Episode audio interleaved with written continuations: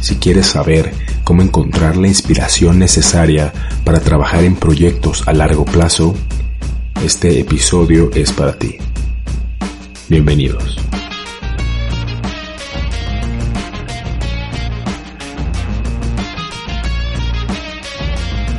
Hola, hola, hola, hola, hola, ¿qué tal? ¿Cómo les va? Bienvenidos, bienvenidos a este nuevo episodio del Día Cero, el podcast en donde platicamos con gente interesante e innovadora acerca del día en el cual cierto proyecto, cierta idea o cierta decisión les cambió su vida y podamos aprender algo de ello para poder encontrar ese día cero que también cambie la nuestra. Bien, pues para este episodio vamos a platicar con una de esas personas de las cuales creo yo que tienes que rodearte para poder trazarte metas altas y poder conseguirlas. Él es Francisco Morichita, un empresario de Ensenada cuya historia es tal vez una de las más interesantes que me ha tocado escuchar, en donde la autoexigencia y el no tener miedo a pedir ayuda creo que han sido los factores clave para el éxito que ha conseguido Fran en su vida. Para ponerlos en contexto un poco, él hace dos años se encontraba buscando dónde hacer sus prácticas profesionales y ahora es el cofundador de una empresa con más de 300 empleados. Esta empresa se llama Savers y es una marca enfocada al cuidado e higiene personal que recientemente con toda esta situación de la contingencia Fran decidió lanzar.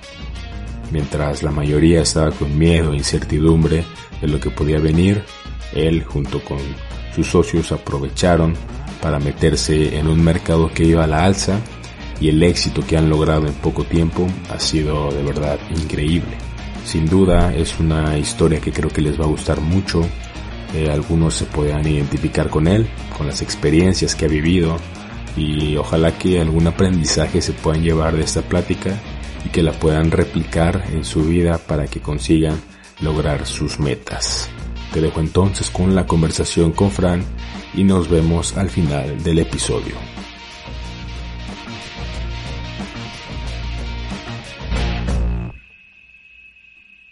Pues Fran, muchas, muchas gracias por, por estar por acá por estar, por compartirnos unos, unos minutitos de tu tiempo aquí con, con nosotros en este, en este proyecto.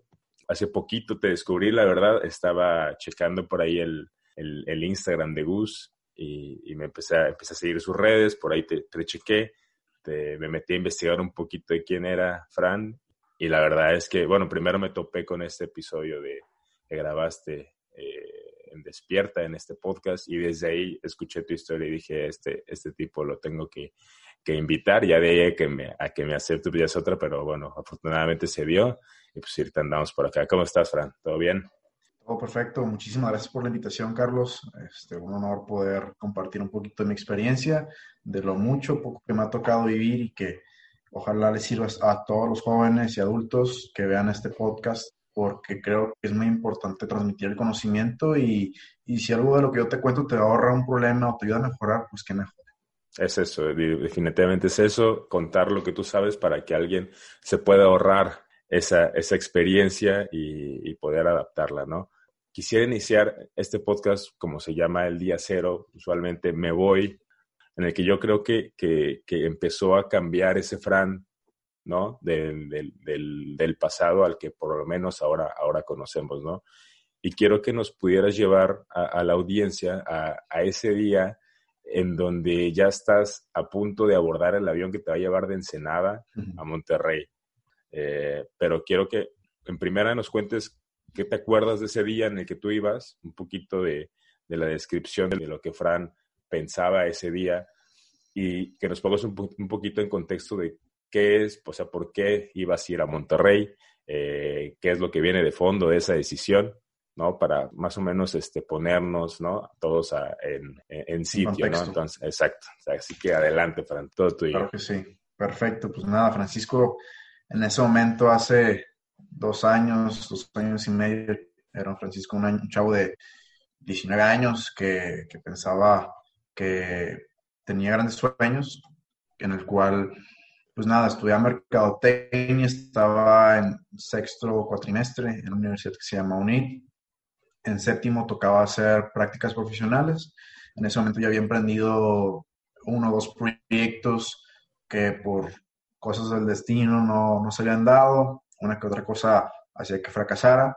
Y nada, me fue, pues siempre me interesó el tema del emprendimiento, pero hubo algo que me hizo pensar, que me hizo conciencia. Mi, mi, papá falleció cuando yo tenía nueve años, entonces toda mi vida viví con mi mamá y con mi abuela, entonces al yo recibir siempre una pensión por el gobierno, al seguir estudiando, dije, si yo no hago algo de provecho hoy y mi mamá o mis tíos, algún familiar no está, ¿yo qué voy a hacer? ¿Cómo yo me voy a mantener a mí mismo? ¿Cómo yo voy a salir adelante? Yo no me veo, o sea, yo no quiero estar un día fracasado a mis 30 años porque mis 20 me valió y me la pasé de fiesta, ¿no? Entonces, al tener todo este contexto personal, me hizo, pues, ser un poco arriesgado o muy arriesgado en la toma de decisiones.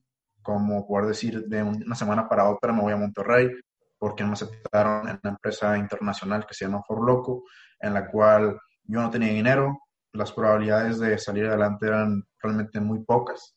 Uh cualquier persona, todo mi círculo social me, me, decía que estaba loco, que estaba loco, cómo me iba a ir a un lugar que no conocía, sin dinero, sin contactos eh, y con una gran incertidumbre. Yo le preguntaba a mis amigos de qué querían ellos y todos me decían de que yo no, yo no lo podría hacer. Yo no sabría cómo sobrellevar esa presión social de la gente al decirle que no tengo el mismo estilo de vida que el que tengo aquí en mi ciudad. Entonces, al yo nunca ser una persona de dinero, mi familia no, nunca ha sido de una familia de dinero, siempre tuve como que esa escasez en ese tema de, no, mi hijo, es que no hay dinero. Eso siempre me impulsó demasiado. El yo poder decir, cuando yo me quiera dar algún gusto, cuando yo quiera hacer algo, voy a decir, voy a hacer todo lo posible para que no falte dinero o para que no falten oportunidades o para que mi círculo social esté en abundancia. Entonces, en base a eso, se me va a dar la oportunidad de irme a For Loco a hacer mis prácticas. Obviamente, para que me aceptaran fue un proceso de varios meses donde fui el primer practicante. O sea, ellos tenían el servicio de prácticas y, y gracias a mí me metí y obviamente, a la, no a la fuerza, pero ellos no me querían ahí y yo por terco me metí. Y me metí y al final del día, pues aprendí durante seis meses eh, trabajar en una empresa internacional. No me pagaba nada. Yo me vine de mochilazo desde Ensenada, Baja California, a Monterrey, hace dos años. Empecé el viaje y recuerdo perfectamente el día en el cual me despido de mi mamá y le digo que yo tengo dinero, que yo tengo contactos, que yo tengo todo arreglado para llegar a Monterrey, cuando la realidad es que no tenía nada. No tenía ni un lugar a donde llegar, no tenía dinero en la cartera. Y antes de irme, mi, abuela me dice, de que toma, mi hijo, te voy a dar mil, mil trescientos pesos. Y yo todavía me doy el lujo de decirle, yo tengo dinero, quiero mil. Cuando por dentro yo sé que ocupaba más dinero para poder uh, rentar un departamento. En ese momento soy consciente de que no tengo dónde llegar y le llamé a varios amigos. Todos me dijeron que no me podían prestar dinero, excepto uno, mi amigo Claudio. Eh, Claudio me ayudó con, con 2.000, 2.500 pesos en aquel momento. Y con eso tuve oportunidad de rentar un departamento un mes y jugármela. Jugármela en el sentido de llegar a Monterrey, eh, agarrar el avión y, y irme, ¿no? Llego a Monterrey, empiezo a ver pues el monstruo de ciudad que es, ¿no? Y ahora sí que entiendo por qué las grandes empresas, los grandes empresarios se forman en las metrópolis, ¿no? Porque hay mayor cantidad de personas, hay mayor eh, de, densidad dentro de todo esto y, pues nada, empiezo a trabajar como practicante, empiezo a agarrar experiencia. Obviamente yo trabajaba de, pues, de lunes a domingo en el sentido de que yo prefería estar en la oficina aprendiendo que estando en mi casa. Ah, con el tiempo empiezo a desarrollar más la experiencia y me dicen en For Loco de que no hay vacantes, tenía que tomar la decisión de quedarme o de irme, regresarme a, mi rancho, como yo le digo, mi ciudad natal, o quedarme en la metrópolis, ¿no? Que es Monterrey. Tomo la decisión de quedarme después de hablar con el director de For Loco de, marketing. Le digo, ¿tú qué harías? Tú estás en, mi, en, mi, en mis zapatos, eh, tú algún día estuviste donde yo estoy, ¿tú qué harías? Me dijo, yo no me iría por ninguna razón. Entonces tomé su consejo, me aferré y a la semana que terminé en Foro Loco conseguí una, un empleo de content manager, que es el que crea todo el contenido para las marcas. Y yo cero había trabajado como un content manager, pero tenía un poco de noción porque había trabajado en, empresas familiares o empresas mías que ya emprendimientos. Y pues había creado un poco de contenido. Llego a esta agencia y me ponen el cliente más difícil, el que nadie quería, con el que todos batallaban. Entonces, pues el chavo de 20 años se enfrenta con, con, el cliente más grande, que era Harley Davidson, una sucursal acá en San Pedro. Entonces, nada, empiezo a conocer un poquito más del servicio al cliente, en que tienes que dar soluciones más que excusas. Entonces, al cliente no le importa qué es lo que estás viviendo tú como agencia, quiere que tú le resuelvas sus problemas en ese momento. Entonces, entendí muy bien cómo, cómo siempre llegar a la solución o llegar siempre a la mejor acuerdo. Después de ahí, eh, nada, me empecé a, a, ciclar, llegó un punto donde ya sentía que no avanzaba, que era más el lado cíclico, ¿no? De ir a trabajar cada día. Yo ganaba 9 mil pesos en esa, en esa agencia y para mí al principio era como un wow. ¿Cómo puedo ganar 9 mil pesos si yo hace seis meses, o sea, yo no tenía ningún empleo, yo nunca había trabajado en algo como esto, y en, en mi ciudad, pues a lo mejor 9 mil pesos era como alguien que ya había egresado, más bien, o sea, no una persona, o sea, yo seguía estudiando, yo estaba, creo, en, en octavo, estaba en octavo trimestre cuando, cuando seguía trabajando en una agencia, y trabajaba y estudiaba, ¿no? Los fines de semana estudiaba. Me fui desarrollando y gracias a las redes sociales di con un empresario de, de, de San Pedro, Monterrey, se llama Gustavo Marcos, que ha sido el que ha potencializado pues mi, mi, persona en el tema personal y profesional. Gracias a él puedo decir que, que, soy la persona que soy hoy en día, gracias al nivel de exigencia que se maneja y de, y de presión, ¿no? Soy, creo yo, que ahorita no, fíjate que nunca he hecho esta pregunta, pero tengo entendido que soy el único empleado que ha llegado a ser su socio en múltiples negocios. Entonces, para que sea una idea, pues Gus Marcos es un empresario, tiene eh, uno, dos, tres, pues más de seis, siete negocios diferentes, tanto en Monterrey como en otras ciudades. Entonces, pues para mí, siempre mi visión era ser un empresario. ¿Y cómo puedes ser un empresario? Pues contándote con más empresarios. Es, es simple, ¿no? No puedes, no puedes, no le puedes pedir un consejo a alguien que no ha hecho lo que tú quieres hacer. Y algo que me funcionó a mí bastante, que es muy duro, pero es la verdad, es que yo me tuve que alejar de mi familia en el sentido de yo no pedirle consejos, yo no pedirle retroalimentaciones sobre qué opinaban sobre mis acciones, porque realmente ninguno de ellos era la persona en la cual yo me quería convertir, ni tenía la visión que yo tenía en ese momento. Entonces, más, más que ver todo como un sí se puede, era aún más como no se puede, porque nadie lo había hecho. Entonces, yo me aislé de todos esos círculos sociales, amigos y familiares que no me aportaban nada.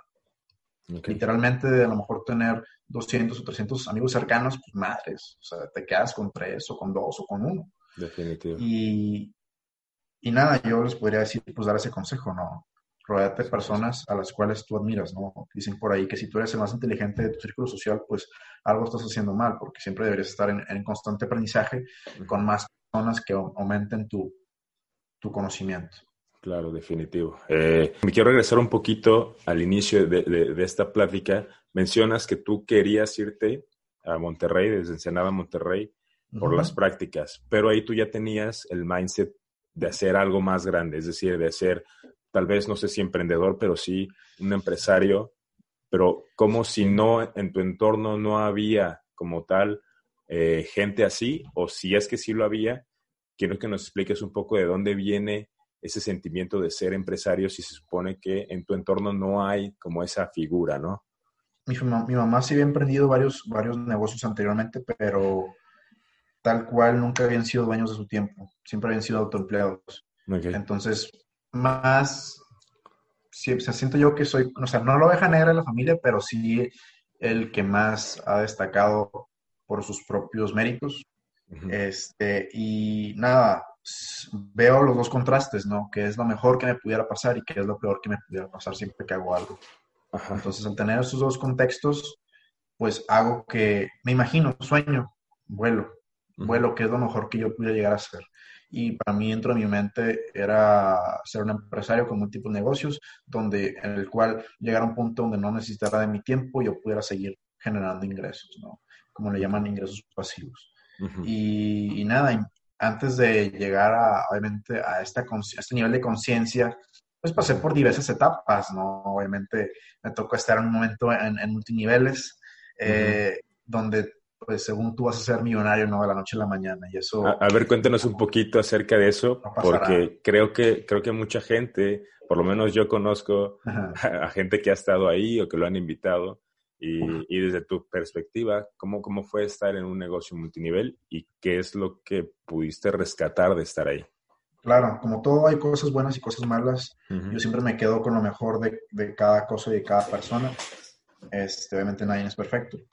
Pero con lo que me quedo de un multinivel es que yo perdí el miedo a hablar con las personas. Yo era muy introvertido en el sentido de que no me gustaba hablar con gente nueva era muy, era muy desconfiado. Y a lo mejor todavía lo soy, pero si yo busco algo, interactúo.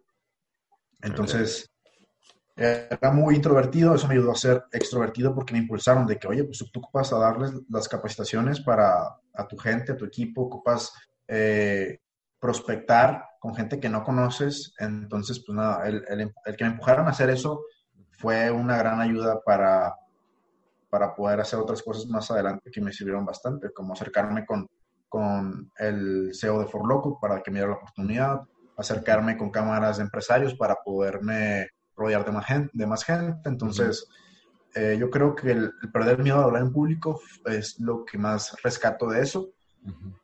Recuperé mi dinero porque obviamente metí a las personas necesarias porque obviamente el esquema piramidal se refiere a eso, no meter más personas. Pero yo ver que mis amigos no ganaban como yo iba a ganar, pues no me gustó. No me gustó y dije, pues prefiero mi credibilidad como persona y que esté bien con mis amigos y mejor me salí, tomé mi camino y empecé a ver el tema de emprender, ¿no? Prefiero cubrir necesidades con productos o servicios que agreguen valor. Mencionabas que entraste a For Loco, lo dijiste así, como muy, muy a la ligera. ¿Cómo fue ese proceso de entrar a For Loco que me recuerdo yo que hace dos, tres años, por lo menos aquí en el centro del país, fue un boom. Probablemente ahorita todavía sigue siendo muy popular, pero me recuerdo que en esas fechas era, sobre todo en los jóvenes, era lo top, ¿no? Hasta lo combinaban en cualquier cosa y en cualquier fiesta estaba ahí.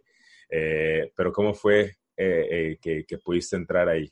Mira, al principio yo conocía a Roberto Gui por un evento que yo hice, pero algo que me hizo mandarle un mensaje a Facebook fue, yo estaba dándole scroll en mi Facebook, en, el inicio, y recuerdo que le había dado like a su fanpage, y de repente recuerdo ver un live de él, él estaba en el cuarto de un, hotel, y ahorita me identifico bastante porque cuando voy a León, a una de las empresas que tenemos, me toca estar en el hotel solo, eh, a lo mejor en fechas importantes, y me, ahorita, fíjate qué curioso, me identifico mucho con él.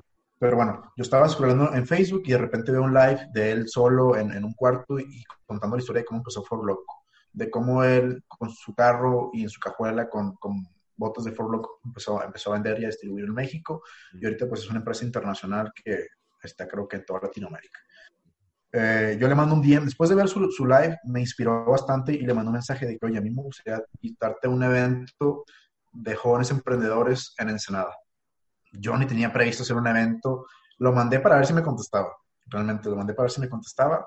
Y nada, ahí quedó. Como a los cuatro días me responde y me dice, hola, ¿qué tal, Paco? ¿Cómo estás? Yo encantado de ir. Nada más dime la fecha y lo coordinamos. o sea, perdón que te interrumpa tantito. Ahí solamente lo hiciste para generar una interacción con él. O sea, no tenía ningún contexto detrás. No, no, no. era nada más para generar una interacción con él porque dije, wow, o sea, qué chingón. O sea, tú, tú pensaste que si le escribo que va a haber un evento, es más probable que si le escribo, hola, ¿cómo estás? Sí. Pero le diste, creo que en el punto en el cual él está interesado, que él está explicando una historia de emprendimiento. Y creo que eh, darle bola o darle, darle la palabra, de decir, yo quiero hacer un evento de emprendimiento, creo que fue un buen gancho para, para poder llamarle la atención, ¿no? Claro, y realmente, digo, no tenía nada, o sea, yo no tenía pensado hacer ningún evento, nada de eso, o sea, fue más el gancho. Y jaló, entonces ya cuando me dijo eso, dije, madres, o sea, pues ya le dije que lo iba a hacer, o sea, ya lo invité, ya me dijo que sí, y ya me dijo que no me iba a cobrar. Entonces, como que, boom, dije, no, o sea, ya nada más tengo que hacer el evento, y dije, y ahí fue donde, esa fue la primera piedra que cambió mi pensamiento para llegar a Monterrey, y todo ha sido una consecución de pasos o de acciones que yo he hecho que no he planeado y que se han ido, ido dando, pero que una tiene relación con otra. O sea, una cosa me ha llevado al siguiente nivel. Entonces hice ese evento sin presupuesto. Un tip aquí para todos los emprendedores que quieran hacer eventos. Ahorita no se puede por el tema del COVID, pero pues, ya que pasen. Eh, yo busqué, yo qué ocupo para mi evento, dije yo. O sea, yo necesito mobiliario, ocupo sonido, ocupo diseño, este, ocupo un lugar donde hacer el evento. Entonces hice una lista de todo lo que yo ocupaba. De ahí busqué gente que se dedicara a eso. Y llegué con una propuesta de valor. Les dije, ok, yo tengo, voy a hacer este evento, eh, tal fecha, con tal, con tal gente, con tanto número de, de personas. Yo te propongo que tú pongas eh, tu mobiliario, o sea, alguna especie para que apoyes esto, porque es sin fines de lucro, y a cambio yo te doy publicidad dentro de las redes sociales y te doy publicidad pues dentro del evento, ¿no? Menciones y las, en las pantallas y lo que sea. Entonces así, pues vieron también a un chavo emprendedor, entonces pues yo creo que me, fui mucho con pymes, entonces pues les gustó esa parte. y, nada, todo, mucha gente me apoyó, obviamente pues fue un proceso como de un mes de prospección de, de alianzas estratégicas y al final pues conseguí todo sin pagar nada. Se hice fácil, pero realmente sí fue algo de trabajo. Sí, claro. De planeación. Y nada, ese, ese, ese mes, ese, esos dos meses que estuve muy clavado en ese proyecto, en, en construirlo, falté mucho a la escuela y estuve a nada de, de reprobar ese cuatrimestre. ¿Y solamente estabas en la escuela? ¿No trabajabas? No, no, sé no, no trabajaba. Solamente es pura. estaba, estaba yo creo que como en cuarto cuatrimestre. Cuarto o tercero, o sea, iba recién entrando, no tengo tanto. Tercero o cuarto, pero para esto yo ya había ganado varias veces, bueno, una vez creo, en ese momento todavía apenas iba una. Cada año en la escuela hacían un concurso de mercadotecnia. Entonces, ya después de que pues pasaban los tres años de la carrera, todas las veces que concursamos, todas las veces estuve en el equipo que ganaba. Entonces se me hacía algo curioso, el equipo siempre cambiaba, pero en el que yo estaba, pues siempre ganábamos, ¿no? Y era, siento yo que era muy clavado con las cosas, soy muy clavado con las cosas. A lo mejor no sabía hacer equipo con, con la gente, pero yo me esforzaba el doble o el triple para hacer que las cosas sucedieran, ¿no? Y pues nada, ahorita ya soy consciente de eso y, y cada vez pues trabajas más en tus, en tus fortalezas, en tus debilidades. Entonces, pues nada, conozco, traigo al CEO de For Loco, lo llevo, obviamente consigo todos los cuatro o cinco conferencistas, me hago de, de, una red de contactos muy buena para hacer más eventos. Fue, yo creo que mi primera experiencia donde dije, aquí sí hay una, hay una recompensa. Me quedé como con 5 mil o 6 mil pesos de ganancias. O sea, que yo decía, no manches, mira, antes, antes de trabajar, 6 mil pesos aquí se me hacía un buen de dinero. Se me hacía un buen de dinero porque yo nunca había tocado tanto dinero de golpe. Entonces, eh, nada, me acuerdo que llevé a mi mamá a cenar a uno de los mejores restaurantes allá en Ensenada y, y sentí padre. Sentí padre, de ahí sigo la relación con, con el CEO de For Loco, le digo que, oye, pues mira, yo voy a seguir haciendo eventos. Y me dice, no, pues yo voy a seguir haciendo eventos, voy a poner a mi gente de ventas, el asesor de ventas de la zona norte, para que te dé todo lo que tú requieras para hacer fiestas y pues dale para adelante con la marca. Es como que eres un embajador de la marca, por así llamarlo, ¿no? Y pues nada, empecé a hacer fiestas con otros amigos, pues empezó a ir bien, empezamos a dar la marca a conocer en Ensenada. Y de ahí ya decido hacer las prácticas ahí. Le, le, digo a Roberto, Roberto Lee, que oye hermano, pues yo quiero hacer las prácticas en For Locos, así ya estoy tan clavado con la marca, pues dame chance, ¿no? Me dice de que va, pues yo no tengo ningún problema, pero pues yo no soy el encargado de marketing. El encargado de marketing se llama Oscar Lozano. Oscar es el director, entonces pues tú convence a Oscar de que te acepte, yo no puedo hacer nada. Pero mira, ahí te va, ahí te va su correo. Y pues nada, que le mando un correo, dos correos, tres correos y así, y ninguno contestaba. ninguno me contestaba, ninguno me contestaba. Y yo miraba que Roberto subía en sus redes sociales a, a Oscar. Yo decía, ese güey no me contesta. O sea, lo estoy viendo ahí, no me contesta el vato. Se está haciendo güey, nada más. Sí, está haciendo güey. Dije, Oscar mamón. Yo decía. Y, y, nada, pues le mandé como unos ocho, yo creo, ocho o diez correos. Ibas cambiando, ibas cambiando, el, el, mensaje. ¿Cómo, ¿cómo empezaste? Primero muy propio, hola, ¿qué sí, tal? primero muy propio, hola, ¿qué tal? ¿Cómo estás? Y espero, espero no, no, no molestarlo y puras de esas. Y al final era de que en, en asunto urgente, pago pendiente, este, cosas, cosas así absurdas para llamar la atención. Exacto, algo que llamara la atención y, y nada, recuerdo que, que le dije a, Oscar, a Roberto de que, oye, güey, en, una historia de Instagram, este güey ya le mandé cinco correos y no me contesta. Y de que va, ahí te va su número, chingalo. Y va, y ya. en cuanto me pasó el número, palo, palo, le empecé a marcar. Y ahí sí ya no tenía de otra más que contestar. y pues nada, que me conteste, me acuerdo que me decía, de, a todo me decía que sí, no, sí, sí, sí, sí, tú mándame correo y la madre, y me bateaba, me bateaba, me bateaba, me bateaba, hasta, hasta que lo harté tanto que dije, mandé un último correo, dije, voy a mandar este último correo, y ahí conté una historia de quién era yo, qué es lo que estaba haciendo, qué es lo que quería hacer y por qué quería estar con él. Y nada, recuerdo que le platiqué que era un chavo emprendedor, que estaba haciendo eventos, que estaba haciendo fiestas, que nos estaba viendo bien con la marca en Ensenada, que me gustaría llevar la marca a otros lados, que quería trabajar con ellos porque estaban llegando a, muchísima gente de, mi edad y que yo estaba dispuesto a, a trabajar con ellos pues sin ningún peso a cambio. Y al final me dijo, ok, pues vente. No, me dijo, ok, va, entra a For Loco, pero desde Ensenada. Tú quédate allá porque realmente aquí no tenemos el sistema de prácticas profesionales. O sea, es más informal esto, ¿no? O sea, no, no, hay, no hay prácticas aquí. Esto no existe, o sea. Y nada, le digo a mi asesora de carrera de eso, de que me dice, no, pues sí, ya conseguí la empresa, pero pues desde aquí Ensenada. Y me acuerdo que le dije, yo la verdad no quiero eso, yo quiero estar allá en Monterrey, o sea, yo quiero aprender de la mano de ellos.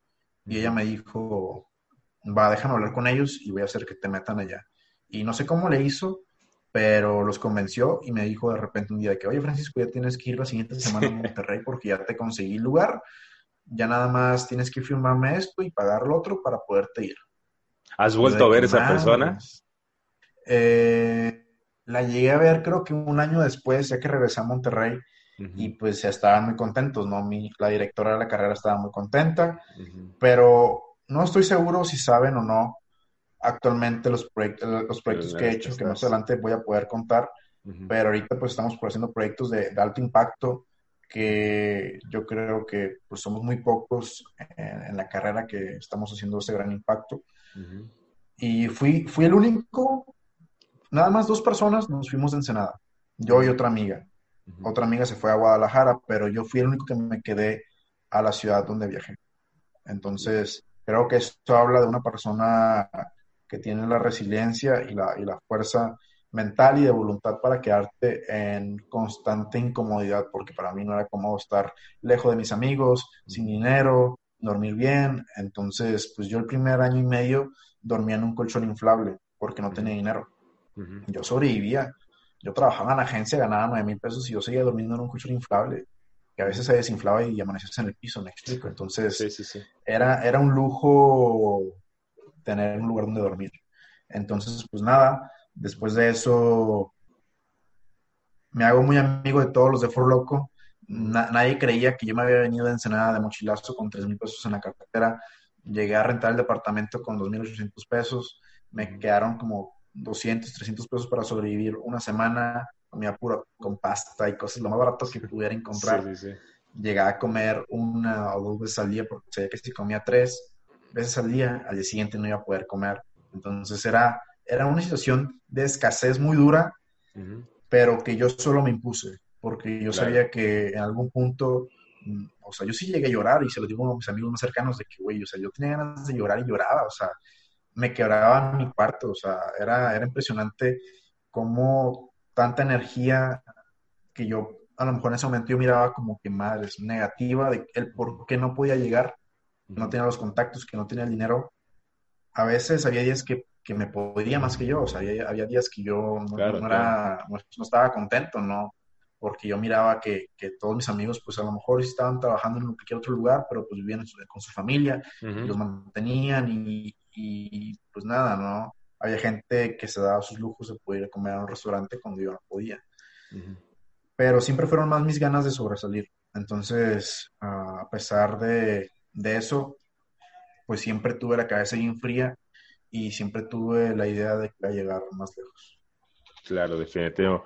Es, es, esas historias que yo, yo cuando lo escuché me identifiqué mucho con, contigo, eh, sobre todo en la parte de, de eh, salir, dejar de estar con tu familia por intentar llegar a un sueño que probablemente tienes todas en contra, pero que a ti te nace intentarlo, ¿no? Y creo que muchas personas han, sobre todo en los últimos tiempos, han escuchado historias de emprendedores y creo que son estos tipos de historias los que los impulsan a intentarlo. Y cada vez más estas historias creo que se van a ir, eh, se van a ir multiplicando porque se dan cuenta que cuando el sueño es de verdad muy grande y que tienes las ganas, pues, vas a llorar, como tú dices, vas a llorar, la vas a sufrir, no vas a tener dinero, pero al final creo que la recompensa va a ser mucho mejor de lo que puedas pasarla mal, ¿no? Y pues gracias a estos espacios como el podcast que, podemos escuchar este tipo de historias, ahorita entonces ya estás en la, eh, adaptándonos al tiempo en el que tú estás, estás en la agencia, trabajando ahí. ¿Por qué si ya estabas cómodo en esa agencia trabajando con Roberto, sales de ahí, ¿no? ¿Y cómo fue que conoces a Gus, eh, que ahorita es tu mano derecha, y, ya luego ahorita, después de que nos cuentes esto, hablamos del proyecto que lleva, ¿no? Va, perfecto. Sí, o sea, para mí Forloco llegó a cambiar mi paradigma de lo que era la filosofía de una empresa. Yo en Senada, pues al hacer esos eventos, me convertí en una persona más seria en sentido personal. Me empecé a vestir mejor, me empecé a vestir más formal, pues para encajar obviamente en los círculos sociales donde se maneja la gente que tiene dinero, ¿no? Que son los empresarios. Entonces yo llegué a, Monterrey, a For Loco, pues siendo una persona muy seria, y For Loco era lo contrario, ¿no? Era una marca muy, muy libre, muy, este, joven, entonces pues todos iban vestidos muy relajados, con, con, pants o con Levi's y de playera, este, de polo, y yo iba de camisa de vestir, fajado, con zapatos, a lo mejor como un godín, pero allá eran más creativos, ¿no? Entonces, llego allá y, nada, cambia mi esquema de cómo, de cómo un líder, la filosofía de un líder puede impulsar a todo un equipo, a todo un equipo. Yo miraba como Roberto y específicamente Oscar, Oscar, que, que, fue mi, mi jefe directamente cuando trabajé con él, era una persona exigente, pero su forma de comunicar era muy relajada, que cuando haces algo mal, no te hacía sentir presionado. O sea, sí en el sentido de que tienes que hacerlo bien y mejorarlo, pero no te sentías mal con como el hecho de chin, la regué, de que te sientes mal, no. Fue de que no, pues esto no se hace así, se hace de esta forma, pero la filosofía de tener una, una, o sea, ser relajado, o sea, no tomarte las cosas a pecho, me ayudó bastante y luego entré a una agencia, o sea, fue por loco y me salí porque ahí no había vacantes, o sea, realmente yo no tenía experiencia y lo poco, la poca experiencia que agarré en For Loco pues, no era la necesaria para entrar a una, una, empresa internacional, o sea, o sea, no había vacantes, simplemente no había, vacantes para mí porque no tenía el conocimiento que tenía que tener en ese momento. Estaba, y llegué a un punto de como ya muy grande en For Loco porque tenía equipos de, de tenía una computadora que valía como 150 mil pesos de Mac, o sea, una personalizada que tenían ahí arrumbada y tenía demasiado equipo para mi conocimiento, o sea, yo, yo no le sacaba el provecho a eso que tenía ahí. Y, y, nada, yo creo que Oscar se dio cuenta de eso, ¿no? Yo creo que Oscar en el fondo se reflejaba en mí cuando, cuando él iba empezando. Y literal, me, no que me haya dado una patada, pero fue como, fue como de, de impulsarte, ¿no? De que, mira, vete a otro lugar y si tienes la fuerza vas a seguir adelante. Entonces fue de que aquí no hay vacantes, pero te voy a dar, me, dio un dinero para poder eh, sobrevivir. Entonces ahí fue donde yo tomo la decisión. O sea, yo me tenía que regresar a, a Ensenada, acabando mis prácticas. Entonces yo hablo con, con, con Oscar y le digo, ¿sabes qué, Pues ya aquí me queda una semana, dos semanas y yo acabo mis prácticas me, encanta la empresa, me encanta For Loco, me encanta todo, pero pues aquí no me pagan y pues tengo que comer y tú sabes de dónde vengo, sabes lo que me ha costado y pues nada, te quería pedir una de dos, o que me des un puesto si se puede, o si no, ver si me puedes apoyar con algo. Y el que me dijo, sí, yo, yo tenía pensado darte como un tipo bono por, por nunca, o sea, yo nunca le pedí dinero hasta el último momento que yo ya no podía mantenerme. Entonces, fue de que me dijo, sí, te voy a dar un dinero y me dio, me dio, recuerdo, un dinero con el cual pude tomar la decisión de decir, ok, voy a pagar la escuela de aquí, voy a rentar otro mes acá en Monterrey y puedo pues sobrevivir a lo mejor otros dos o tres meses a como lo he sabido manejar, ¿no? En forma escasa. Entonces ahí tomo la decisión, recuerdo que, que se me fue, fue doloroso para mí internamente dejar For Loco porque fue como que la, empresa que me recibió, donde, donde, empecé, y aunque no me pagaran, yo me la pasaba con madre porque todos eran muy buena onda. y, y, ahí aprendí que la importancia de un equipo, ¿no? De, de, la relación de un equipo. Si un equipo no te cae, no haces match, realmente es muy difícil llegar a llegar más, llevar más lejos la empresa a otro lado. Porque hay diferentes opiniones, ¿no? Entonces, nada, de ahí brinco a la agencia, me contratan en una agencia donde antiguo que trabajaba con Harley Davidson, con Sabritas y otras, y otras marcas. al principio estaba muy cool porque empecé a viajar, empecé a viajar a otros lados, empecé a viajar a México, fui a Guadalajara, empecé a conocer artistas porque había eventos donde conocí artistas. Y nada, pero al final me ciclé, al final me ciclé, no me gustó la empresa donde estaba trabajando porque el líder que estaba en esa, en esa agencia, pues pensaba muy diferente a lo que yo venía pensando, ¿no? Cuando un líder no tiene tu mismo pensamiento y va a lo mejor en contra de tu visión, pues no, preferí no salir. Match. Ajá, no haces match y ya nada más trabajaba por el hecho económico. Claro. Ya no me motivaba nada más a ir y ya, y ya no te pones la camisa como, como, antes, ¿no? Dices, no, pues ya yo trabajo hasta mi horario y si me piden algo extra, no, pues yo no puedo, Y cuando llegas a algo así es muy tedioso, es muy tedioso lidiar con ese tipo de cosas. Entonces, pues nada, yo empecé a conocer a, Gus Marcos a través de las redes sociales, a través de Instagram. Y yo miraba que era un empresario que tenía muchas empresas y, y siempre miraba él como sí. Y yo miraba cómo trataba a sus empleados y me decía, madre, o sea, yo quiero trabajar con, con un líder como él, ¿no? Que, que sume, que te ayude, que te explique cómo sí se pueden lograr las cosas. Y nada, pues por...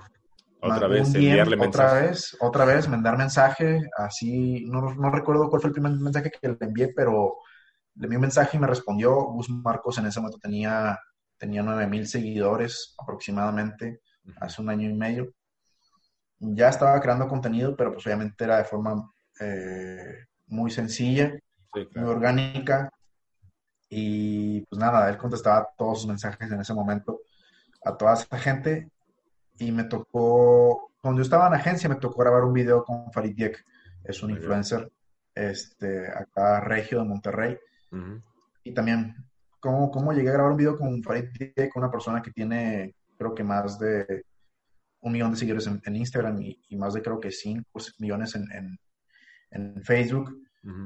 Pues mandando un mensaje igual, me explico, o sea, intentando, tocando puertos, o sea, yo ni soy actor ni nada de eso y grabé un video con él. Yo iba de extra y terminé grabando el video, o sea, siendo como el secundario del video. Y ese video tuvo más de creo que 5 millones de reproducciones hasta la fecha. Y era, y era, recuerdo que de amor. El video era como una temática de amor de pareja y yo acababa de cortar con mi, con mi exnovia hace como unas dos o tres semanas, ¿no? Y yo aparecía con otra chava en el video y todo, entonces era como que madre, yo cómo voy a grabar algo con otra chava y se acabó de cortar y fue muy difícil para mí a la hora de la grabación eh, emocionalmente hacerlo, pero dije, ya estoy aquí, ya pasó, o sea, todo, pues voy a darle. Y nada, yo me trababa mucho grabando ese video, al final lo grabamos, salió todo bien, el video tuvo mucho éxito. Y ese video hizo subirme eh, al carro de Bus Marcos y dar un tour por la ciudad. Yo le mandé un día, un domingo, él subía gente random a su carro para dar mentorías y grabar contenido y la madre, y un día publica de que quién está libre, yo les voy a dar un, tour, una mentoría, ya que cuando lo subió, así segundos, en chinga le mando un mensaje de que yo jalo y me, y me contesta de volada, 20.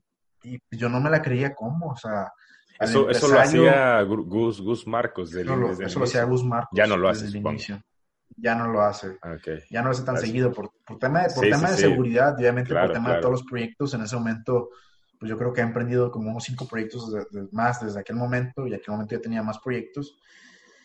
Y pues hace esa dinámica y me tocó, me tocó un día, me tocó y nada, me fui, obviamente sí importa mucho tu imagen, el cómo te ves y la primera impresión.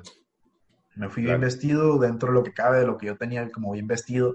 Fui con Levi's, con una camisa, este, bien fajado, bien peinado, este, zapatitos y pues nada, ¿no? Tratar de, hablar con el mejor léxico que yo tenía en ese momento, y tratar de aportar algo de valor a la conversación para que, uh, pues realmente darte a notar, ¿no? Claro. Y yo siempre he visto mis debilidades como una fortaleza, ¿no? Como esto que te cuento, todo lo que me ha pasado como personalmente que alguien puede ver como una tragedia, como de que no, pues que yo pasé hambre, yo dormí en el piso, eh, no sé, mi papá falleció cuando tenía nueve años, este, no sé, o sea, todos, todos esos problemas yo siempre los veo como algo a favor mío, como sacarle lo bueno o ver el lado positivo y cómo eso te puede impulsar, ¿no? Entonces, le cuento esta historia a Gus Marcos dentro del carro porque me pregunta, ¿no? Pues, qué haces? quién eres? Sí, sí, sí. Y le cuento, ¿no? Pues yo me vine de mochilazo, me ha pasado esto y esto y esto y esto, y a pesar de todo esto, pues estoy, he llegado hasta este punto, ¿no? Trabajar con Harley Davidson, trabajé en un e-commerce con Sauritas, trabajé en eventos, entonces mi, mi, dinero, mi poco dinero que me quedaba lo invertí en eventos empresariales. Y después de esa, de esa vez que practiqué con Gus, me dijo de que no tengo vacantes, pero tú sabes que no es una persona que quiere sobresalir y tú vas a estar en mi equipo. ¿Haciendo qué? No sé, pero pues tú tienes que estar conmigo en mi equipo. Y pues madres, ¿no? Yo decía, yo jalo, o sea, yo ya no quiero trabajar en, la agencia, la persona con la que trabajo no me cae bien ya. Entonces, pues yo quería escapar de esa realidad, de ese ciclo donde ya nada más iba a trabajar por, por inercia y por dinero. Entonces, nada, fui a una entrevista con, con, Merari, el gerente de One Gym, un gimnasio acá en San Pedro. Me entrevistan y pues nada, me hacen preguntas técnicas, prácticas y las respondo, pero no me contratan. Pasan meses, pasan meses y no me contratan. Y yo decía, ching, pues no sé, algo, algo, algo hice mal o a lo mejor no, no era el momento. Pero dije, voy a, voy a seguir intentando. En ese momento Gus me da follow back y, y empieza a ver mi, mis redes sociales. Entonces yo empiezo a crear contenido para Gus, así específicamente. Yo empiezo a levantarme a las 5 a.m., o sea, empiezo a agarrar hábitos que él tiene como para hacer ese match, ¿no? Me empiezo a levantar a las 5 a.m., empiezo a ir al gimnasio con mayor recurrencia, empiezo a, a, grabar lo que hacía y todos mis amigos me estaban criticando en ese momento, ¿no? De que nada, ya te crees influencer, ya te crees el otro. Y realmente yo ni les, ni les contestaba, los dejaba en visto, yo de que, ah, les daba like, ¿no? No, no los tomaba en cuenta porque yo tenía bien claro lo que quería lograr con eso. Y nada, pues empieza a ver todo eso y me empieza, yo creo que me empieza a tomar el mapa, ¿no? Hasta que un día, después de dos, tres meses, me dice que, oye, Fran, pues aquí hay una oportunidad, que te vengas ya a trabajar conmigo. Y pues no, no, no la pensé dos veces y le dije, claro, déjame nada más cerrar el ciclo con la agencia, 15 días, y yo estoy pues 100% contigo. Y ahí fue donde empezó realmente el camino con Gus Marcos. Y ahí fue donde yo conocí realmente a, a Gus Marcos, porque una cosa es el influencer y otra cosa es el, empresario. Son dos personas totalmente diferentes. Fue, fue una historia, eh, es, es, una historia que, que, tiene muchos, muchos contrastes, donde lo que es constante es estar tocando puertas. Sí, o sea, de la manera que sea, ya sea de, de, forma presencial, uno a uno, por mensaje, por llamada, en toda la, en toda la historia es estar tocando puertas. Y creo que eso es lo que, lo que tienes que entender de que, güey, a la primera no te van a, no te van a, no te van a tomar eh, la palabra, a la segunda probablemente no, y vas a tener que cambiar el mensaje, vas a tener que estar literalmente chingando si de verdad quieres estar ahí para que te abran la oportunidad. Y luego, porque no solamente es que te abran la oportunidad, sino que tú aproveches esa oportunidad, porque a lo mejor si tú hubieras aprovechado de que de, Roberto y hubiera salido todo totalmente mal, a lo mejor ahí, desde ahí hubieras empezado y se te hubiera cerrado la puerta a Roberto y ahí no hubieras avanzado al otro. Lo mismo en, claro. Lo mismo acá en, Monterrey, si en, si en la agencia lo hubieras hecho mal, también se hubiera cerrado la puerta. Entonces es aprovechar esos pequeños espacios que te abren, cuando, sobre todo cuando no eres nadie, cuando no eres absolutamente nadie. No nadie, eh, y, y, aprovecharlo porque son muy pocas y a lo mejor tú ya tuviste tu oportunidad y hay atrás de ti 10, 15 güeyes que también están esperando. Entonces, sí. qué bueno que resaltas, qué bueno que lo, que lo dices, qué bueno que lo compartes, que, tienes esa hambre. hace poquito estuve viendo un, como un artículo donde hablaban de la dopamina, lo que produce eh, al hacer las cosas, que muchas veces hacemos las cosas simplemente por placer y, y se libera esa dopamina. Por eso es que las cosas que hacemos a largo tiempo nos cuestan más trabajo porque no tenemos ese resultado inmediato, ¿no? Y tú a tu edad, a tu, a tu edad, porque ¿cuántos tienes? ¿21, 22? Acabo de cumplir 22 en julio. 22 años. O sea, la mayoría de personas a tu edad están en pedas, están, eh, están en fiesta, están en otro lado, ¿no? Y tú ya a, esta edad estás haciendo muchas cosas que a lo mejor estás sacrificando ahorita con la edad que tienes, pero que a largo plazo te van a dar muchísimo más placer. Entonces, quisiera saber cómo encuentras esa motivación, cómo encuentras esa dopamina que te hace hacer estas cosas a tan corta edad para que en el largo plazo te rinda esos frutos de los que estás buscando. Enseguida continuamos con el episodio. Eh, simplemente quería comentarles que si tienes en mente crear un podcast o ya tienes uno y necesitas contenido para llevarlo a conocer a más personas, nosotros podemos ayudarte con eso. Estamos aliados con Micromarket, que es una agencia de marketing y contenido que se enfoca en potenciar los nichos de mercado. Y el podcasting es uno de ellos. Así que si estás interesado, búscanos en Instagram y en Facebook como arroba micromarketmx. Eh, escríbenos, dinos más o menos qué tienes en mente y trataremos de ayudarte a crearlo. Incluso aunque no sea con respecto al podcast, sea cual sea el contenido digital que quieras crear, nosotros podemos apoyarte a lograrlo. Bien, pues esto es todo por ahora, te dejo con la segunda parte de esta conversación y nos vemos al final del episodio.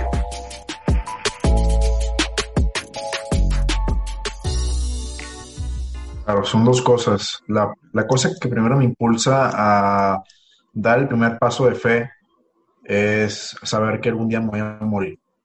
Entonces, al yo ver la muerte de mi papá desde muy chico y la muerte de amigos cercanos desde muy chico, me da a entender que hoy puedo estar y mañana tal vez no.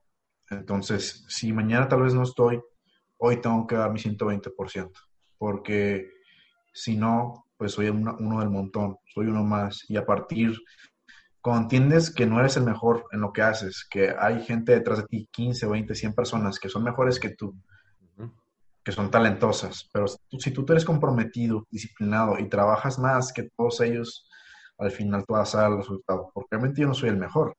Obviamente hay personas mucho mejores que yo y, eso lo tengo bien claro.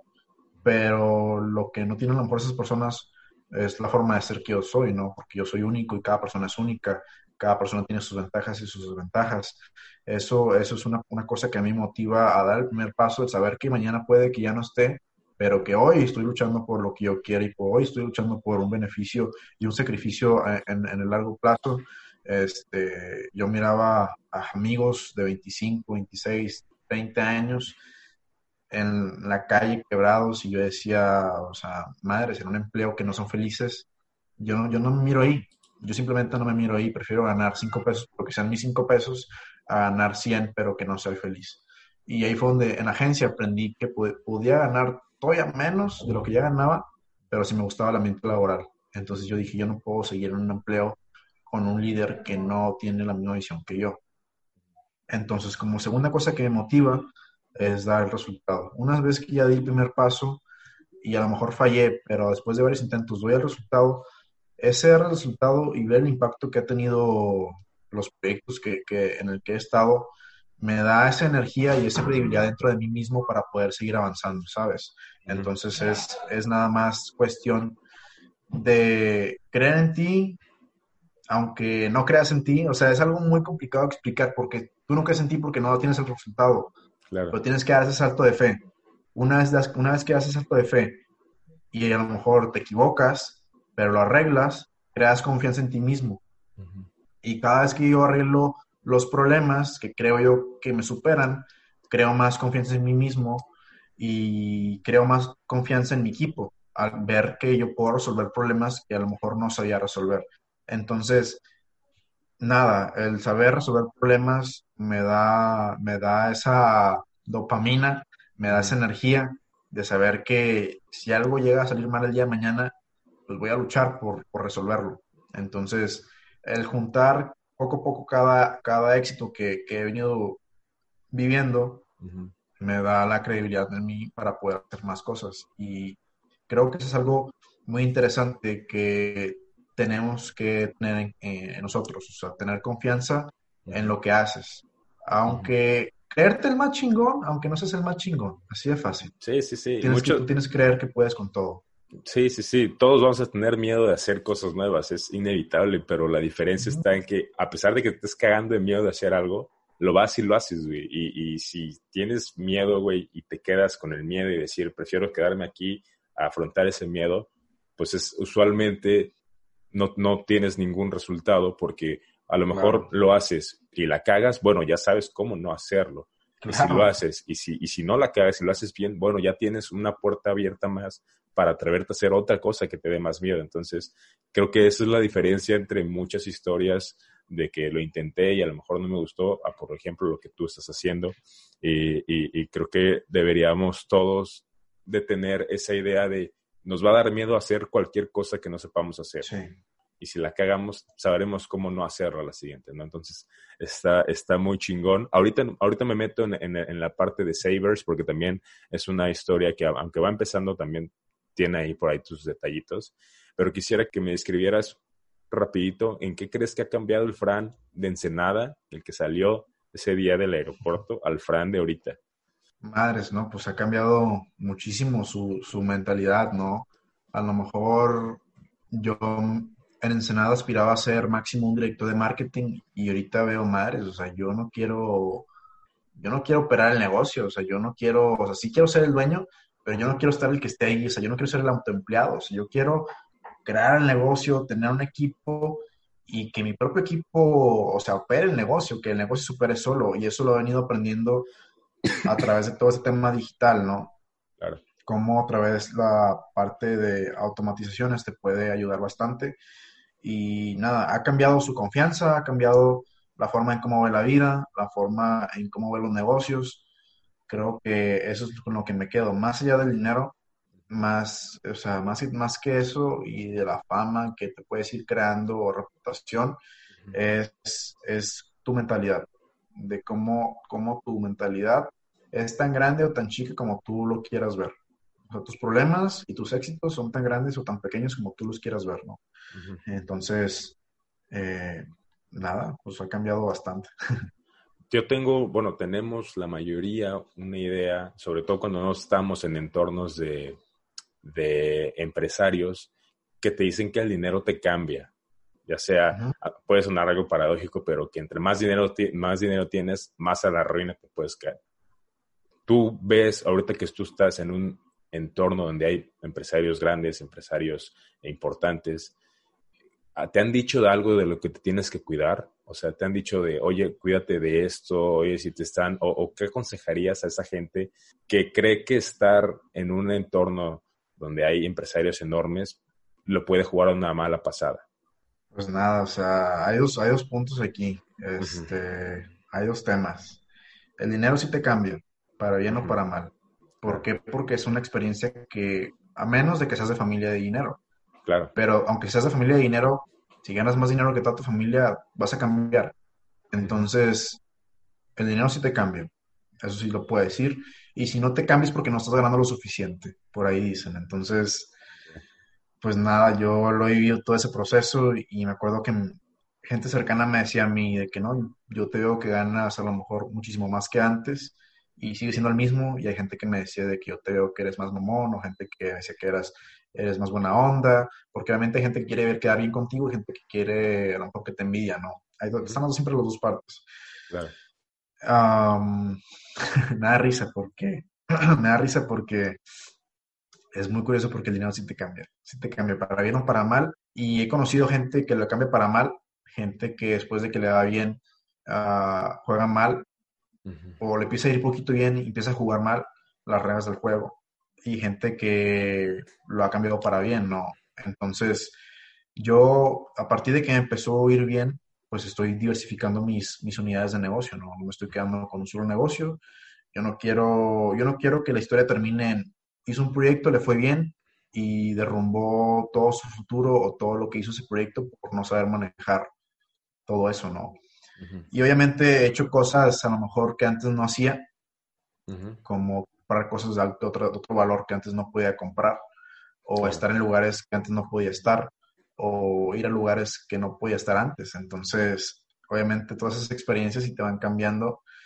Yo nada más te diría, si tú vienes desde abajo o si vienes desde arriba, como cualquiera, de las dos formas, hay que tener nada más los pies bien en la tierra y saber que eh, ojalá dure para siempre, pero puede que no dure para siempre eso que estás viviendo.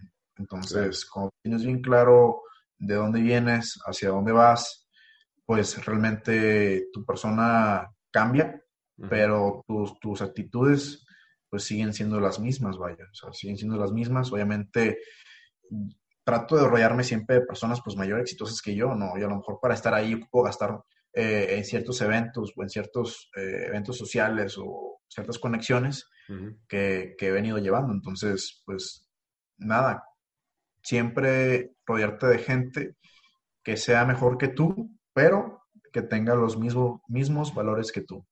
Eso es clave. Eso es clave, porque el día de mañana si ganas dinero y no tienes los mismos valores que tú, pues nada, te van a traicionar o te pueden jugar mal. Claro, todo depende del entorno con quien eh, compartes ese dinero, ¿no? Sí, tiene, tiene, tiene mucho sentido.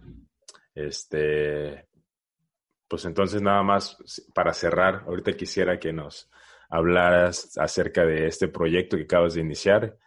Eh, mientras la mayoría de la gente estaba con incertidumbre, con miedos de no saber lo que iba a hacer, tú arrancaste un proyecto, bueno, con tus socios y ahorita por lo que entendí, pasaste de tres personas a 300 personas en un mes y ahorita eh, vendes casi medio millón ¿no? de, cubrebocas. Entonces, más o menos, platícanos eh, de este proyecto y sobre todo platícanos qué, qué, en qué futuro le ves. O sea, si no crees que a, raíz de que salga la vacuna se vaya a acabar o, cómo, cómo va el futuro de, de Savers. Para yo poder llegar a ese proyecto, tengo que contar pues un, un poco de contexto. Yo en diciembre empecé un proyecto con otra persona y como todos los negocios, puede que te salga o no te salga.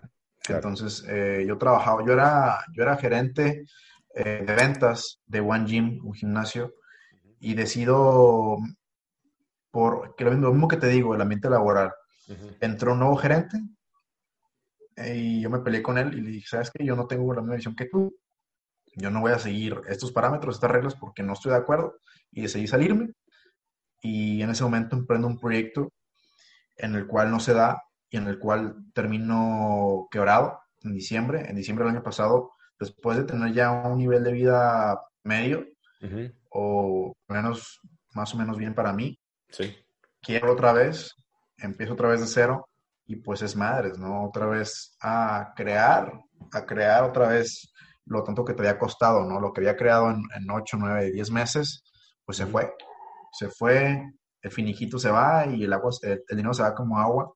Sí. Y más cuando no lo sabes invertir correctamente o cuando tus proyectos pues, no salen con las personas indicadas. Eh, regreso otra vez a trabajar en una empresa, ahora en Grupo DAX.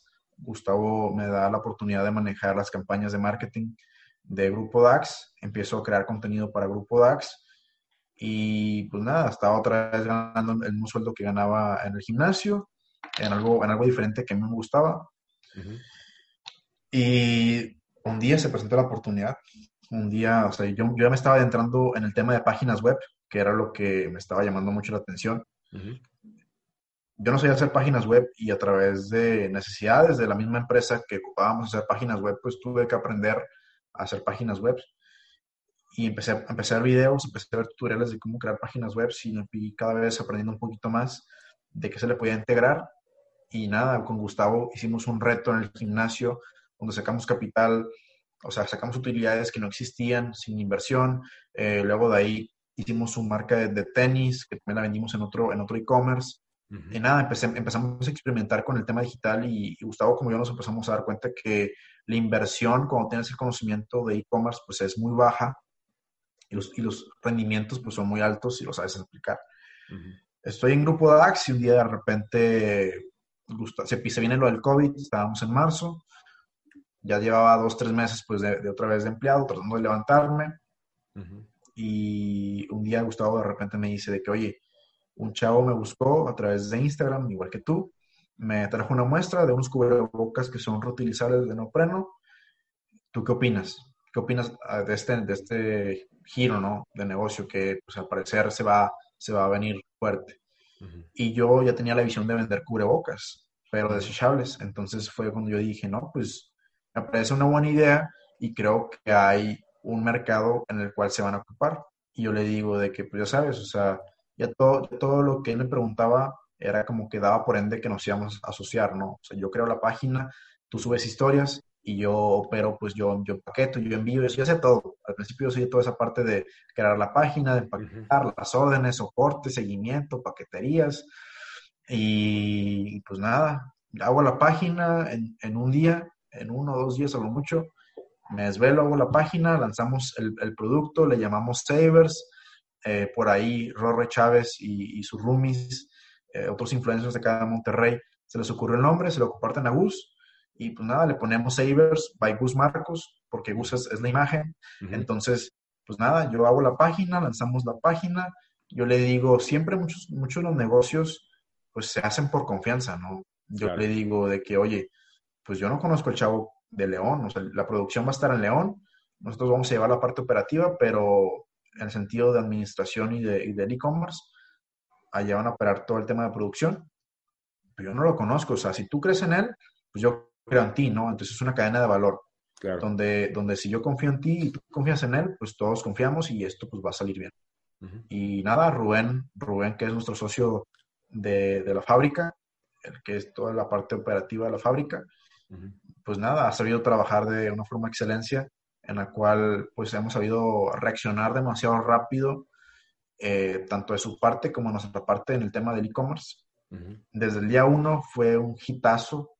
Recuerdo que yo lancé la página un lunes en la noche, me voy a dormir, amanezco el martes con 50 llamadas perdidas de Gustavo, con mil notificaciones de, de gente comprando, con gente preguntándome por mayoreo, gente preguntándome por su pedido, porque yo puse mi número para soporte, que nomás éramos tres personas y yo iba a operar la página. Entonces, un mundo de cosas que no miraba venir y que puedo decir que mi vida ha dado un giro de 360 grados a través de, esa página que hice, eh, totalmente artesanal, por así llamarlo, porque realmente mis conocimientos en ese momento no eran, no eran los que hoy tengo. Y nada, pues Savers ahorita es una empresa que está a nivel nacional, que hemos enviado a, nivel internacional a diferentes países como Chile, a Perú, a Estados Unidos, a Emiratos Árabes, este, a muchos países, pero fuerte aquí, aquí en México, ¿no? Acabamos de entrar en, en 19.200 puntos de venta en OXO. Entonces, pues nada, se viene fuerte la distribución al principio yo miraba el negocio muy de corto plazo por el tema del COVID, ¿no? Yo decía, esto va a durar tres meses y, y vámonos, se va a acabar porque va a sacar la vacuna y listo. Y pues nada, mes tras mes mirábamos que seguía el negocio, seguía el negocio, seguía el negocio. Y mi socio Rubén miraba ya el proyecto como más a largo plazo, ¿no? Y yo, yo, yo no lo miraba así, yo lo miraba muy de corto plazo. Y él me decía, hay que sacar otros productos y yo, yo no miraba el por qué hasta que dije, no, pues sabes que pues es momento de sacar nuevos productos, empezamos a innovar en productos, empezó a venirse muy fuerte la competencia, demasiada gente nos empezó a robar nuestro contenido para duplicarlo y, vender en otras páginas y X y Y cosas que nos han pasado, pero que al final nos adelantamos en ese sentido de que sacamos el certificado de Cofepris y por eso hemos podido vender a muchas empresas. Creo que somos de los únicos cubrebocas reutilizables de neopreno que tienen ese certificado, porque lo sacamos antes que todo, porque tuvimos la visión, o sea, antes de que pasara todo eso, tuvimos la visión de meter el certificado y, de esperar dos meses a que nos lo dieran. Entonces, pues nada, la empresa es una empresa grande que hoy digo, hoy no, no me la creo, ¿no? Que digo, un proyecto que empezamos como tres personas, pues hay tanta gente involucrada. Yo, obviamente, tenemos muchos procesos automatizados. Al principio, las primeras dos, tres semanas fue un dolor de cabeza impresionante que cada día era, madres, no pudimos sacar todos los pedidos, o sea, me sentía decepcionado de, mí mismo y yo creo que todos nos sentíamos con ese compromiso de entregarle a cada persona su cubrebocas porque pues, obviamente el tema del COVID, me puedo, puedo decir que salvamos vidas gracias a esos cubrebocas, o sea, a ese nivel, a ese nivel llegas, ¿no? Donde, donde tu producto salva vidas y protege a la gente, entonces, pues madres, no sabes la responsabilidad que tienes en los hombros al, tener un producto de, esa magnitud se hizo viral orgánicamente, eh, el, producto se hizo viral desde el día uno. Sí, sí, sí. Y, y, nada, ahorita hemos diversificado con gel antibacterial, sanitizantes, vamos a lanzar otros productos y, la visión de hoy es totalmente diferente a la del inicio. Hoy por hoy, eh, es una empresa a la cual ya estamos diversificando productos, creando alianzas estratégicas, um, y viendo qué más podemos sacar al mercado para cubrir las necesidades del bienestar de las personas, ¿no? Entonces ya no es un producto, ya no es, ya no es una empresa de cubrebocas, es una empresa de salud y bienestar donde eh, nos enfocamos en el cuidado personal. Entonces, pues nada, ¿no? Cambia totalmente la visión y, y creo que nos hemos sabido muy bien adaptar y adaptar muy rápido. Creo que eso es algo importantísimo en los tiempos de crisis que yo nunca había vivido una crisis y hoy por hoy puedo decir que la clave para salir de una crisis es la adaptabilidad. Qué tan rápido te puedes adaptar a la situación. Entonces, ah, nada, pues a raíz de este proyecto de Sabers me puedo dar el lujo de automatizar procesos y tener un equipo que, que trabaja este, conmigo. Y esto me da la libertad pues de crear nuevas empresas. Actualmente tengo, pues tenemos Savers, tenemos una agencia de, marketing digital enfocada en el e-commerce, que es nuestro fuerte, que se llama Spider. Luego de ahí estamos, estamos lanzando una aplicación eh, que se llama HomeFit, que es de ejercicio en casa. Y estamos también viendo otros nuevos, otras nuevas sociedades que todavía no puedo contar, pero que espero muy pronto concretar para poderles contar. Entonces, pues nada, no, miro, me miro en diciembre y digo, madre, o sea, yo estaba quebrado en diciembre, me, asocié con una persona que no era indicada y ahorita tres empresas, este, digo, madre, pues, se me hace muy cañón cómo tu energía fluye y cómo tienes que saber aprovechar pues, esa, esa adaptabilidad. Es, es, es interesante cómo todo se ha venido dando de una forma en la que cada pasito que das eh, es un avance pequeño y probablemente, como tú dices, en diciembre pasado estabas quebrado, pero en diciembre que viene puedes tener tres, cuatro negocios que estén jalando todos, que estén jalando parejos muy bien, que tengan 300, 400 empleados y todo es por eso, por intentarlo, ¿no? Por intentarlo. Eh, es, es lo que yo rescato de toda esta plática, tocar puertas, eh, chingarle, eh, si tienes miedo, intentarlo. Es, es, es de verdad muy bueno escuchar esto, sobre todo la gente que, que, nos puede escuchar, que de verdad entienda las palabras de lo que significa intentarlo y saber de que hace dos años estabas en, en un lugar completamente diferente y en dos años te puede cambiar la vida completa, ¿no? Entonces, es solamente intentarlo. Si, si, si, si la vas a cagar, pues cágala, pero inténtalo y, y, qué bueno, qué bueno, Frank, que, que te hayas decidido primero salir de allá, que te hayas decidido pensar a largo plazo, hacer proyectos y obviamente entre más pasitos vayas dando, como lo digo, se, se van a ir sumando más personas a, a, tu proyecto, ¿no? Entonces, pues, pues te agradezco. el, poder De, el poder de una decisión, cómo te puede cambiar la vida, ¿no? O sea, el, decir, ¿sabes qué? Mover a otra ciudad, cómo, cómo esa, esa pequeña decisión te puede cambiar tu futuro. Así de sencillo. Tú no sabes la decisión que tomes mañana a qué te pueda llevar en, un año, en dos años o en diez años, ¿no? Y al decir, madre, o sea, si mañana pierdo todo, puedo perder todo lo material, pero mi mente ya se desarrolló de una forma en la cual puedo volver a recrear eh, o, no, o no caer tan fácil, ¿no? Ya no empiezas desde cero. Ya no empiezas de cero, o sea, el paso más difícil es de cero a uno, porque de dos a diez es solamente abrir camino, pero lo más difícil es, tomar la decisión de abrir el camino y, dar, dar el primer resultado. Eso es lo más complicado, yo creo que para todas las personas que nunca eh, han iniciado, lo más complicado es el inicio, y ya que inicias, obviamente es complicado mantenerte, pero ya es cuestión de disciplina, de perseverancia y nada, ¿no? Siempre trabajar de una forma de excelencia en la cual tu persona pues destaque, ¿no? Ya ahora, pues hoy por hoy yo no hago las páginas, ¿no? Tengo a gente, hay que saber como líder, hay que saber reconocer cuando hay gente mejor que tú. Claro. O sea, yo sé hacer páginas, sí, pero muy básicas. O a lo mejor bien, o a lo mejor muy chingonas, pero hay una persona o más personas que saben hacerlas mejor que yo, el doble de rápido y el doble de mejor. Entonces, pues nada, como líder, el saber reconocer que hay mejores personas que tú, pues nada, delegar, saber delegar, eh, es, algo que, me ha gustado y, algo que, pasa, por ejemplo, en la agencia, la gente de desarrollo, la gente que se encarga de hacer las páginas, por lo regular es gente muy introvertida. Y nada, yo les he venido a aportar mucha seguridad en el tema de que su trabajo si antes costaba 10 pesos, pues yo puedo llegar y aportarles y venderlo en 60 o en 100 pesos, me explico, o sea, por dar una referencia. Entonces, nada, me gusta, me gusta darle a entender a la gente que, todo es posible, que, todo lo podemos lograr siempre y cuando luchemos por ello y que lo imposible solo cuesta un poco más. Es todo.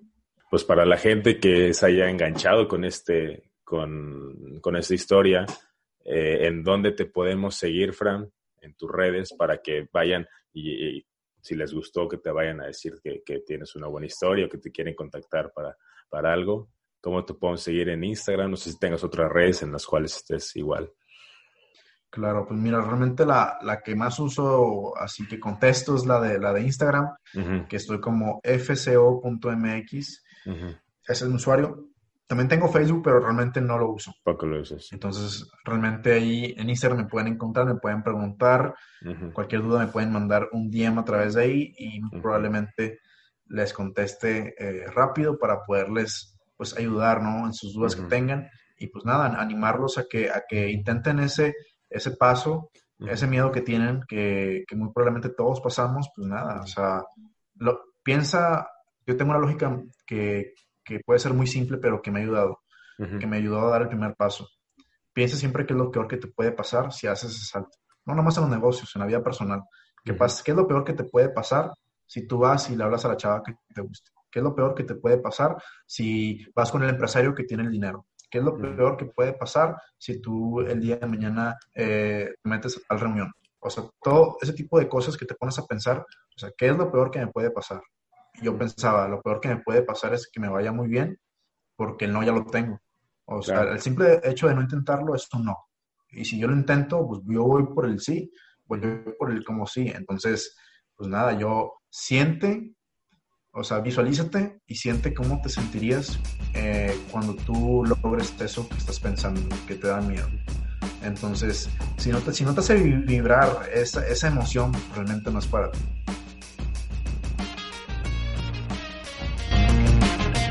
Muchas gracias por escuchar el episodio del día de hoy. Esperamos que te haya gustado. Eh, recuerda que todos tus comentarios son bienvenidos, no importa que tan buenos o malos sean. Síguenos en nuestras redes sociales, arroba el día cero podcast. Eh, si tienes un podcast y necesitas hacer publicidad para que más gente lo conozca, escríbenos y vemos en lo que te podemos ayudar. Y si aún no tienes un podcast, pero quieres comenzar uno, también mándanos un DM y te apoyaremos en lo que necesites. Además, te recordamos de la alianza que tenemos con la agencia de marketing por si necesitas una estrategia de contenido para tu negocio. Eh, búscanos en Instagram como arroba micromarketmx. Pregunta por nuestras promociones para microempresarios y para negocios nuevos que seguramente les podrán ayudar. Y pues creo que esto sería todo. De nuevo, muchas, muchas gracias por escucharnos. Si te gustó el episodio y si te gusta este concepto, eh, nos ayudarías mucho si lo compartes. Em, y pues nada, de verdad que esto lo hacemos para que puedas rescatar algo, para que puedas ahorrarte algunos pasos en tu camino Y si te es de ayuda, nosotros estamos muy satisfechos con eso. Nos vemos en el próximo capítulo con un nuevo invitado que nos ayude a poder encontrar nuestro propio día cero. Cuídense mucho, chao chao.